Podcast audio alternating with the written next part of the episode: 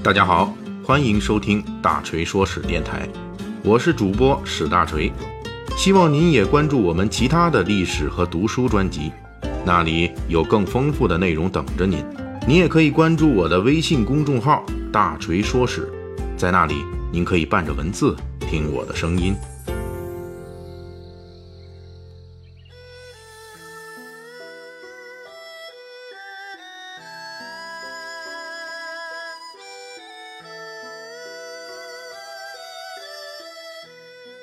大锤的这个《水浒细节解密》，最近几章咱们都是讲水浒世界中记录的两宋时期女性的各种细节。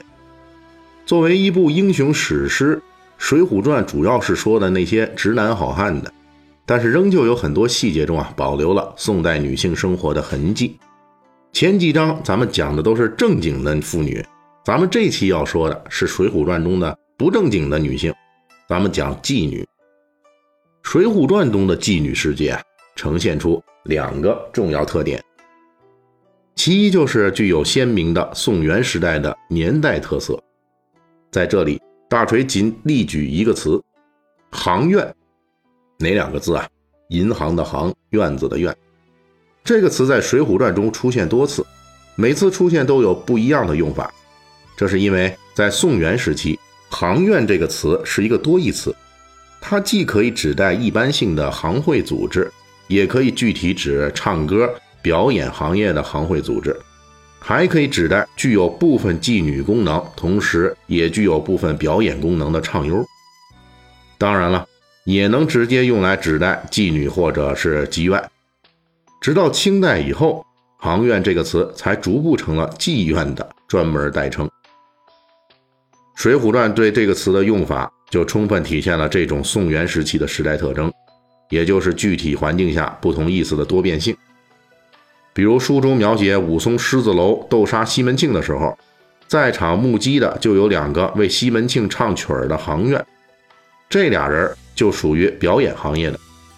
又比如武松十字坡遇张青孙二娘，张青表示他的黑店还是比较仗义的，举的例子就是他们对。江湖上行院妓女之人是不下黑手的。此处行院与妓女同时出现，意思是并列，显然不是同一个意思。当然了，行院与妓女虽然有差别，但是有时候也有重叠。书中也体现这一点，比如插翅虎雷横为老娘出头打死白秀英一战中，书中就交代这白秀英是东京来的行院。既当中表演唱曲，也跟本地知县有一腿。书中自然也有标准的妓院用法，比如梁山好汉攻打东平府，九纹龙史进前去卧底，跑到过去交往过的妓女李瑞兰家，私底下李瑞兰家的老鸨就说了，他这行院啊，人家坑过千千万万的人，在此处行院就是等于妓院。《水浒传》对妓女世界的描写。第二个特点就是熟门熟路、原汁原味儿。从《水浒传》中的相关行文来看，作者施耐庵对妓女这个行业是非常了解的，因此里面出现了大量宋元时期妓女行业的一些特征和用词，比如武松杀草前以利刃逼迫潘金莲交代罪行。书中写道：“潘金莲惊得魂魄都没了，只得从实招说。”将那日放帘子，因打着西门庆起，并作衣裳入马通奸。这个“入马”的词儿啊，就是元代妓女行业常用的一个隐语，本意是嫖宿妓女，后来引申为男女不正当关系。又比如书中多次出现了“钱婆”一词，这个词就是宋元时期对妓院老鸨的代称。比如书中三位妓女李师师、李瑞兰。李巧奴的三位老鸨都被叫做钱婆。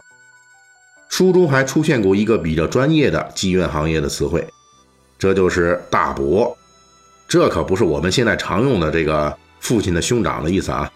在宋元时期啊，大伯指的是妓女或者妓院的男性老板，与老鸨钱婆是对应的关系。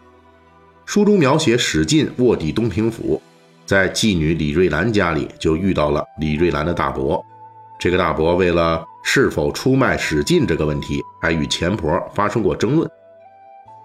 对于嫖客的称呼，《水浒传》中也有体现。书中描写，鲁达打死镇关西之后，逃亡路过五台山一带，遇到他从镇关西魔爪下救出的金翠莲的父亲。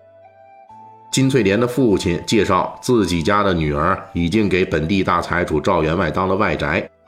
金翠莲父亲在鲁达面前提起自己女儿的这个编外老公的时候，用的称呼就是姑老。这个词儿本意是妓女接待的长期固定的嫖客，后来引申为与女性结成正式婚姻以外的男女关系的这种人。《水浒传》中还出现过宋元时代对妓院的专门称呼，这就是瓦子，瓦片的那个瓦。比如众好汉夜袭大名府时，杜迁、宋万二人就从瓦子里走出来。九纹龙史进卧底东平府，他的老相好妓女李瑞兰家就在西瓦子。按照南宋成书的《孟良录》的解释，之所以妓院有这个名字，是取的“来时瓦合，去时瓦解”之意，也就是形容既容易聚也容易散。这已经算是奔着妓院的职业主题去了。值得一提的是，《水浒传》虽然透露出不少宋元时期妓女行业的细节，但是其作者对妓女的基本态度却是否定的。书中的妓女大部分都没有好下场，而且在史进被妓女李瑞兰出卖这一情节中，智多星吴用对妓女有一段评价：“娼妓之家，会折扯盖漏走五个字，得变赎贤，迎新送旧，献了多少才人。”也就是认为妓女对英雄好汉的事业能带来严重伤害。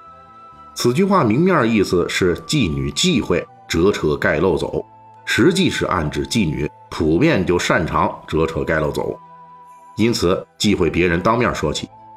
所谓这折扯盖漏走五个字的具体解释啊，目前学界有不同说法，不过基本都认为这五个字谈到的是古代妓女欺骗坑害他人时常用的几种招数。这里大锤仅选取其中一种比较详细的来介绍。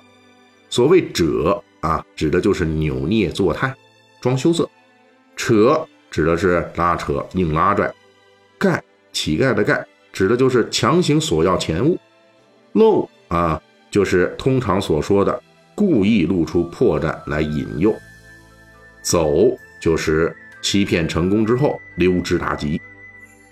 书中类似的还有一些五字俗语。明代成书的《嫖经》一书中也出现过类似的俗语。您看这个明代这本书哈，《嫖经》可能是讲这个关于嫖的这个大法的。这里边呢有这些俗语呢，也是五个字，提到的都是妓女欺骗人的手段，包括走死、哭、嫁手、抓打、捡刺烧之类的啊。这跟咱们现在这个坑蒙拐骗偷。煎炒烹炸溜啊，其实挺像的。应该说啊，施耐庵能写出这类俗语顺口溜，倒是与风月场上熟客的手段有那么几分相似，说明我们《水浒传》的这位作者啊，也是一个老司机呀。